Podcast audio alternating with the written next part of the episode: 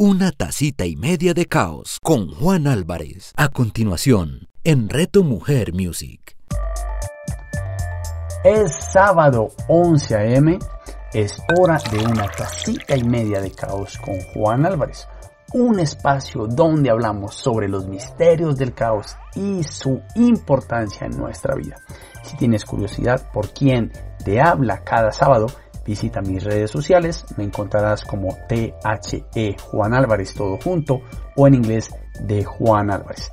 También puedes encontrarme en mi página web que es eh, de juanalvarez.com donde encontrarás toda la información que quieras de mí mismo.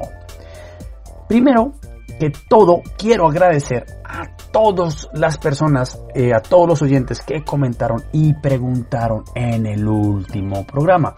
Hubieron pocas preguntas, pero me pidieron muchísimas aclaraciones. Primero, em, es cierto eh, lo que me están diciendo aquí. En algún momento le cambié el nombre a Giulio Tononi por Giorgio Tononi. Eh, así que si piensan buscar algo acerca de la teoría de la información integrada, deberían buscar a Giulio Tononi y no a Giorgio Tononi, que fue una confusión, un lapso mental que tuve yo en medio de la emoción de estar hablando de algo que me apasiona, es Giulio Tononi, ya lo saben. Ahora, hay una aclaración un poco larga que me piden acerca no del programa pasado, sino del programa antepasado, cuando hablé de la conciencia. Entonces, las aclaraciones son las siguientes. Sí, nuestra conciencia es un fenómeno no físico provocado por un fenómeno no físico regido por leyes físicas aún por descubrir. Esa obviamente podría ser una muy buena conclusión. Gracias por pedirme esa aclaración. Otra que es un poco más abstracta y que quedó de pronto en entredicho en las aclaraciones que di en ese capítulo o en ese programa es si lo que yo infería es que nuestra alma y Dios podrían ser fenómenos emergentes. Que yo creo que vale la pena el silencio porque estos ya son grandes palabras. Sí, podríamos inferir algo así después de todo lo que dije en ese programa. La otra parte también, sí, la conciencia parece ser más común en el universo de lo que creíamos anteriormente. Eso también lo podemos inferir.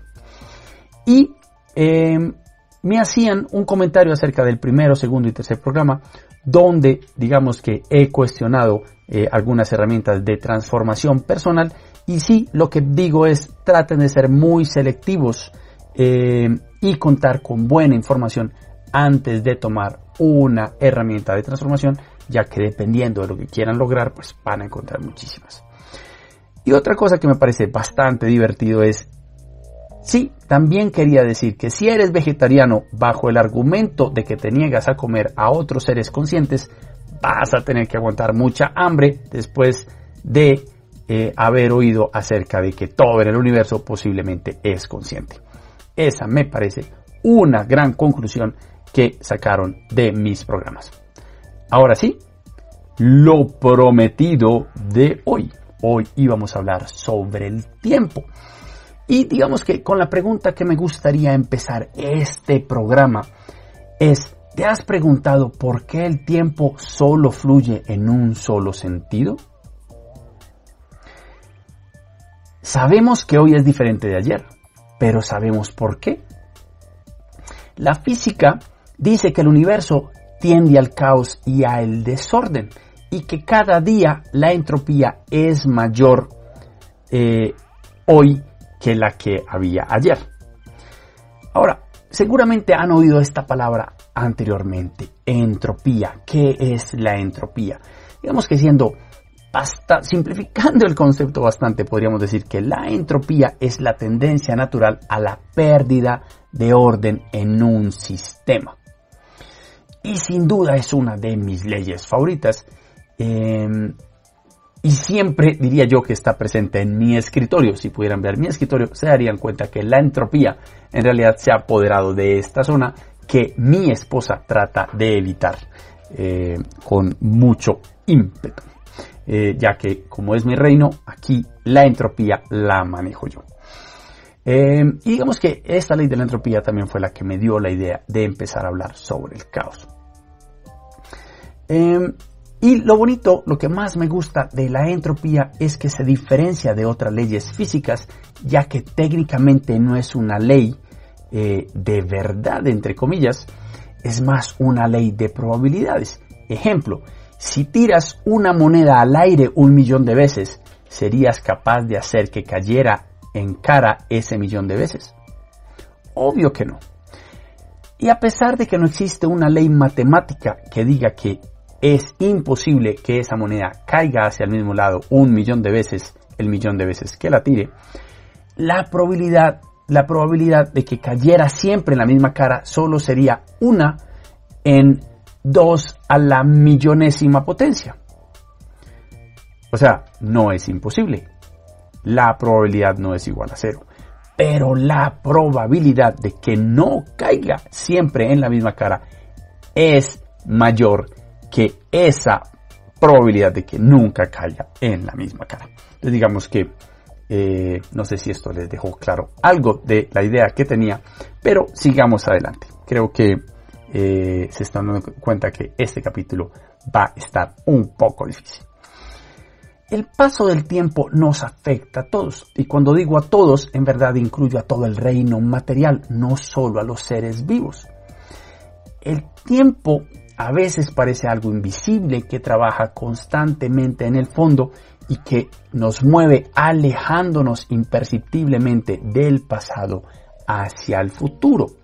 Eh, John Archibald Wheeler, no Albert Einstein, mucha gente le atribuye este dicho a Einstein, añadió una pista sobre la, verdadera importancia del tiempo en el universo.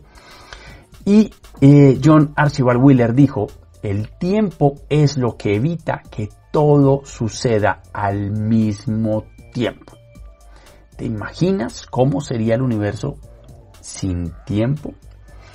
Para nosotros, objetos físicos porque eso también es lo que somos fuera de ser seres vivos, somos objetos físicos, ya lo habíamos establecido en el programa anterior y, y anterior a ese. Para nosotros objetos físicos es imposible no percibir el tiempo.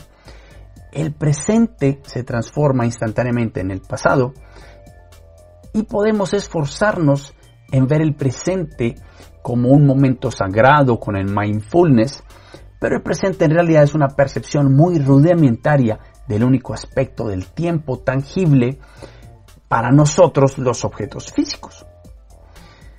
¿A qué me refiero con esto? En realidad percibimos muy poco del tiempo. Y aunque queramos pensar que solo existe el presente, pues el presente solamente existe como un resultado del pasado y un pequeño intermedio hacia el futuro. Por otro lado, no me malinterpreten, como seres narrativos hemos podido crear sectas sagradas alrededor de cualquier cosa. ¿Por qué no crear una alrededor del presente? Pero, ¿qué futuro tendría eso?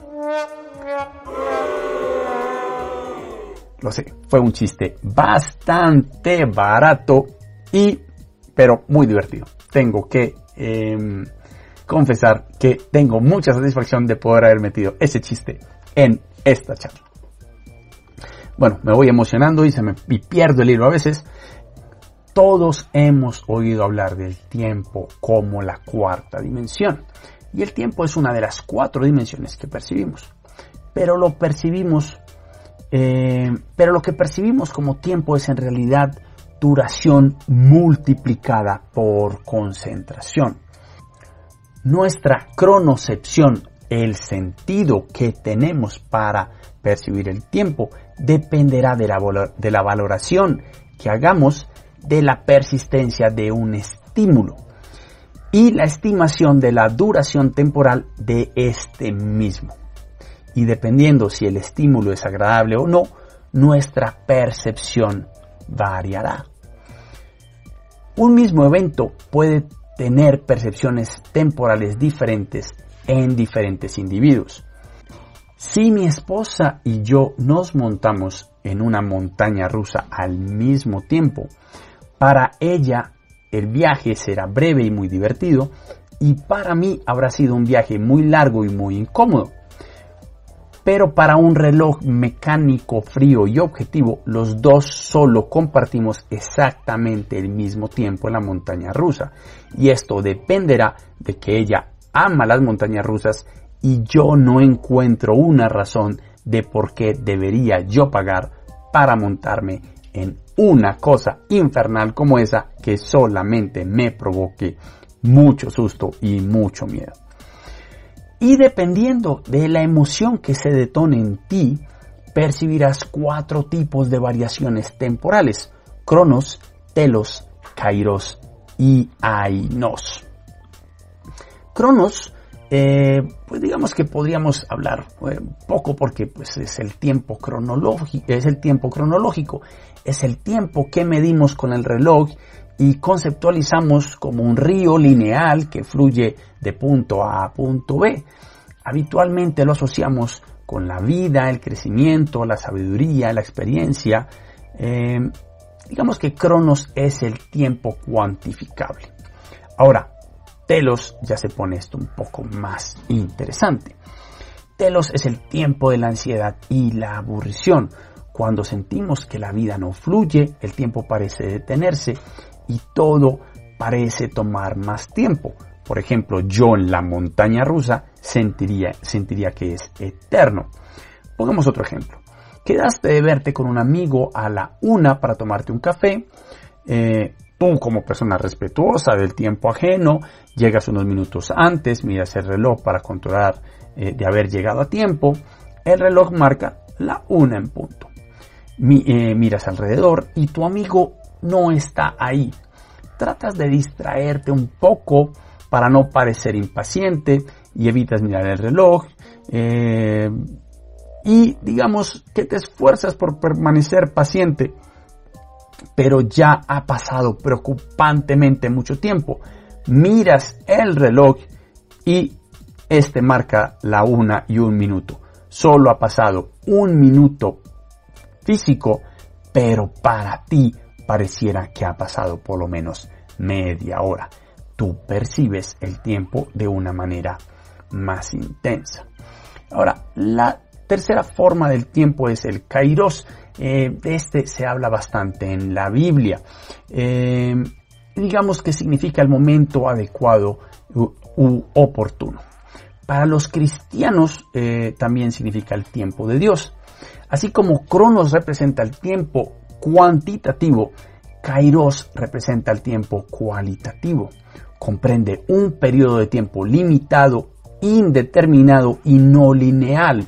Un momento presente que le da sentido a un pasado. Y esto me encanta porque de repente el pasado que hemos negado su existencia empieza a tener sentido gracias a Kairos.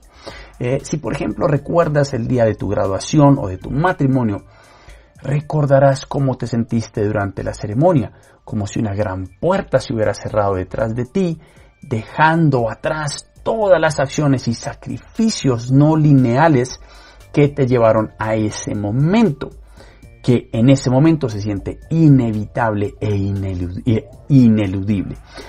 Así, se percibe Kairos como una secuencia de eventos separados que gracias a un evento distante cobran un sentido de propósito innegable.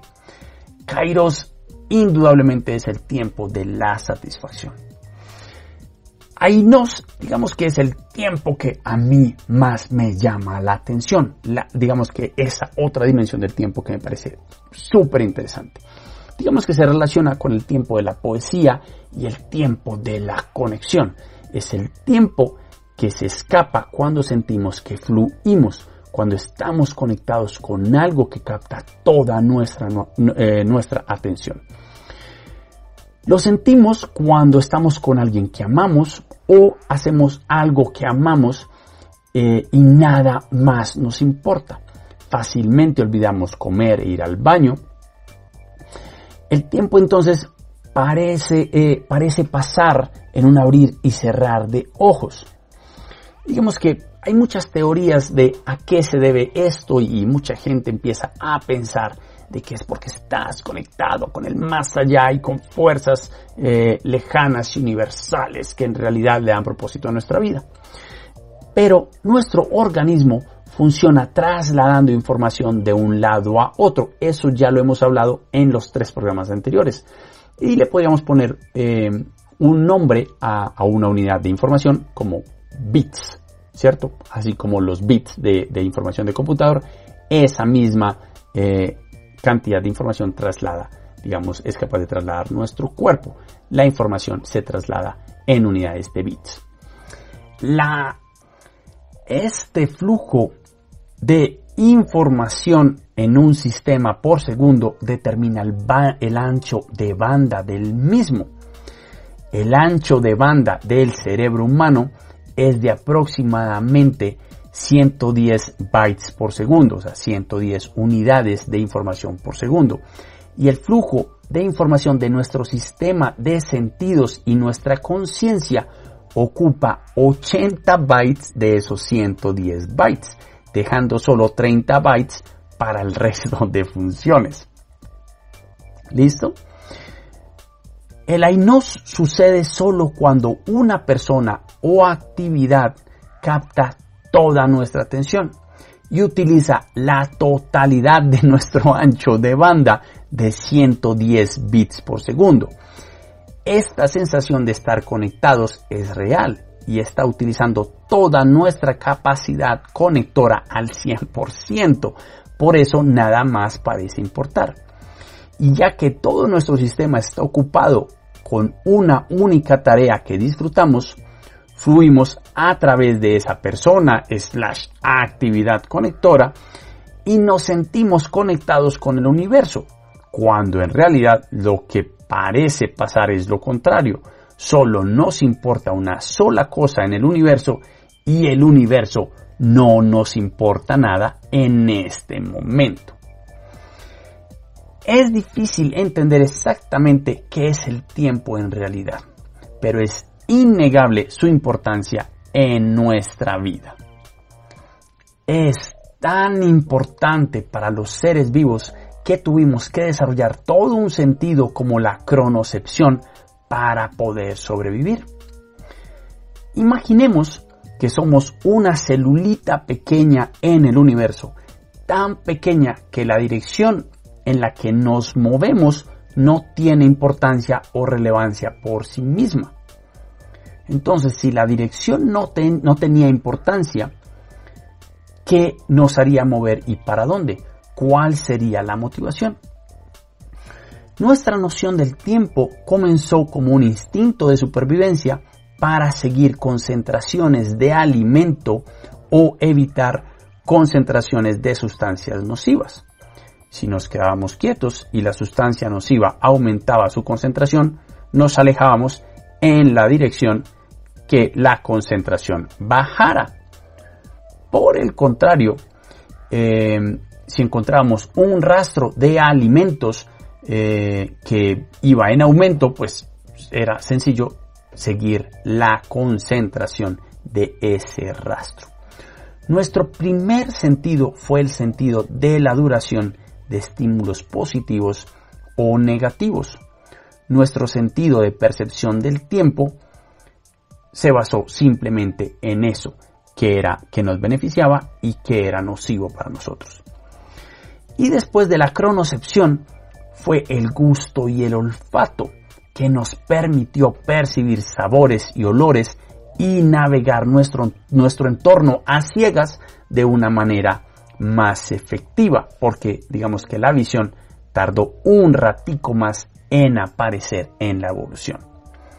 Dato curioso. Fue el gusto y el olfato los que nos hicieron seres sociales, ya que siendo unas células pequeñísimas, solo podíamos identificar a nuestros iguales a través de detectar sus desperdicios corporales. Y con la aparición de los otros 42 sentidos, el mundo se sintió diferente, o mejor dicho, pudimos sentir nuestro entorno de una manera consciente. Tomando decisiones activas que fueron separándonos no solo en diferentes reinos y especies de seres vivos, sino además en diferentes culturas de una misma especie. Las sensaciones que experimentamos con el tiempo son diferentes a las que experimentamos en el espacio. Percibimos el tiempo como un flujo constante que fluye en un sentido. Y el sentido del tiempo no lo determina el universo, lo determina algo aún más poderoso, nuestra cultura. Olvidemos por un momento las palabras de los hippie come flores eh, que nos dicen que ni el pasado ni el presente existen. Juguemos a que sí lo hacen y son lugares físicos. Cierra los ojos por un momento y respira profundo. Fantástico, no abra los ojos todavía, solo ábrelos cuando yo te diga. Busca en tus recuerdos el recuerdo más dulce o agradable que tengas almacenado en tu memoria. ¿Lo tienes? El mío es el día en que conocí el mar desde la ventana trasera izquierda de un Renault 4. Creo que tenía 4 años. Ahora, sin abrir los ojos, Piensa la meta más grande que te puedas imaginar en tu vida. Imagina que es real. Imagina todo lo que debes hacer para lograrlo. Calcula el esfuerzo y el tiempo que te tomará llegar allá. ¿Lo tienes? Fantástico. Sigue con los ojos cerrados. Trata de ver tu recuerdo y tu meta como objetos físicos reales sin abrir los ojos, dónde están ubicados físicamente tu recuerdo y dónde está tu meta futura. A un lado, adelante, atrás, arriba, abajo. Y si te movieras en este momento, ¿se moverían contigo o están fijados a algo? Estoy seguro que este ejercicio nunca lo has hecho antes. Si quieres, puedes abrir los ojos ahora. Todos los humanos creemos entender el tiempo de una misma manera, porque creemos que la experiencia humana es igual para todos. Pero solo estamos de acuerdo en lo más esencial. Para los seres vivos el tiempo comienza con nuestra gestación o para el sistema legal con un con, un nacimiento y el momento en que se registra y adquirimos derechos y obligaciones legales. Y termina con nuestra muerte. También estamos de acuerdo en que los seres humanos percibimos el tiempo como una línea que nos lleva desde el comienzo de nuestras vidas hasta el final de la misma, como una línea recta. Pero en diferentes culturas, esta línea varía en dirección y sentido. En algunas culturas es una línea horizontal que va de izquierda a derecha. En otras, el sentido cambia de derecha a izquierda de acuerdo a la ubicación física del individuo. En otras, es una línea vertical que va de arriba abajo. También puede ser una línea que nos atraviesa por el medio, donde el pasado queda atrás y el futuro adelante. O también eh, creo que esto es en Australia para los aborígenes, es una línea geográfica física marcada por la trayectoria del Sol en el cielo de oriente a occidente. Eso quiere decir que si estoy mirando hacia el oriente, mis memorias están a un lado y si me volteo a mirar hacia el otro lado, mis memorias quedarían o mi pasado quedaría a el lado opuesto. O sea, en, en esta cultura las memorias, el pasado y el futuro son puntos eh, fijos, físicos, determinados por la línea del Sol. ¿A qué se debe esa diferencia de la percepción del tiempo? Recuerdan que gracias al olfato y al gusto desarrollamos las primeras habilidades sociales rudimentarias cuando éramos apenas unas celulitas minúsculas. Esas habilidades rudimentarias fueron un gran cambio para nosotros en nuestra forma de navegar el universo. dando un salto gigante en la evolución, esas habilidades fueron las responsables de la aparición del lenguaje muchísimos millones de años después. Por lo general imaginamos que el lenguaje es una invención relativamente nueva, exclusiva de eh, los seres humanos. Pero diversas investigaciones apuntan a que el lenguaje humano tiene un origen común con la evolución del canto de los pájaros. Se ha llegado a probar que los mismos 55 genes que eh, posibilitan el habla humana posibilitan también el canto de las aves. En otras palabras, para que los sonidos que emitimos de manera melódica tuvieran sentido pragmático y se convirtieran en palabras, nos tomó más de 100.000 años. Seguramente aún éramos algo más que una lagartija exitosa que se negaba a morir. Gracias al lenguaje y sus símbolos pudimos como especie organizarnos en grupos, clanes y sociedades. Y gracias al lenguaje surgió mi segunda pasión, la narrativa y pudimos crear símbolos narrativos unificadores que sirvieron para articular diferentes intereses y visiones eh, del mundo bajo un solo propósito. Símbolos como dioses, religión, héroes, mártires, dinero, naciones, progreso, justicia, igualdad, derechos humanos. Y aunque todos no hablamos el mismo lenguaje, eh, todos tenemos estos mismos símbolos. Ahora, estos mismos símbolos cambian según nuestra cultura. Cada lenguaje trae consigo variaciones eh, en la forma como sus usuarios interpretan el mundo. Ejemplo, para una persona que habla inglés, siempre existirá un culpable de, eh, de un accidente. Mientras que para una persona que habla español, un accidente es un accidente y nadie en realidad tuvo la culpa.